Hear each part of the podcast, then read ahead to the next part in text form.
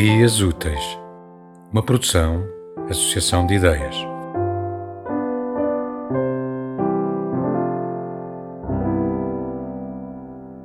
O céu amarelado e o ar com grão a flutuar entre os interstícios da parca luz cinzenta convidavam ao uso de óculos.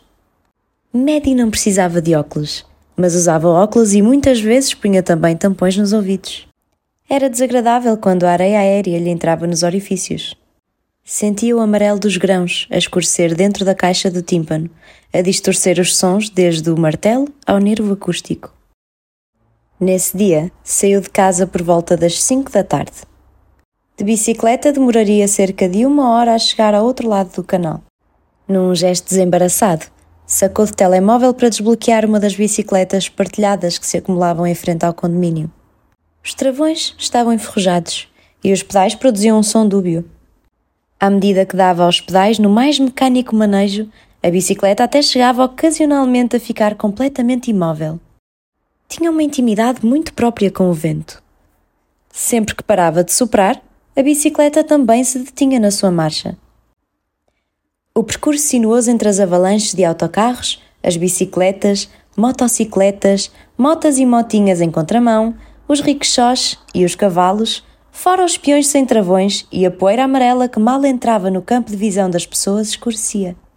O fumo típico, fumo inconfundível, um fumo de fim de livros, fim do espaço, fim do mundo.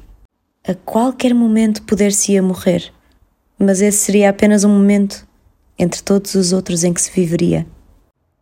Havia uma sensação profunda de vida naquelas estradas, onde o perigo de morte sabia a frescura. A frescura poluída de uma cidade hedionda. À sua volta, não conseguia distinguir qualquer veículo em particular, perante todo aquele fluxo indistinto de transportes. A única coisa passível de divisar eram os grandes edifícios de neon, lá ao fundo, constantemente desesperados por atenção. Independentemente dos quilómetros que pedalasse, aqueles edifícios gigantes pareciam estar sempre à mesma distância, soberanos e inexequíveis. Arrogantes todos eles, nos seus prosaicos pedestais de argamassa. Perguntava se algum dia tocaria num. Àquela hora a luz diurna já quase se extinguia. Não que a noite se tivesse começado a instalar mais cedo. Em vez disso, a luz do sol é que nunca resistia a um dia inteiro em cinza. A cidade estapafúrdia, cuspida pelo fumo cinzento. E era esta cor, na sua singularidade de catástrofe, que deslumbrava Maddie. Acreditava que aqueles tons de cinza continham neles um profundo mistério.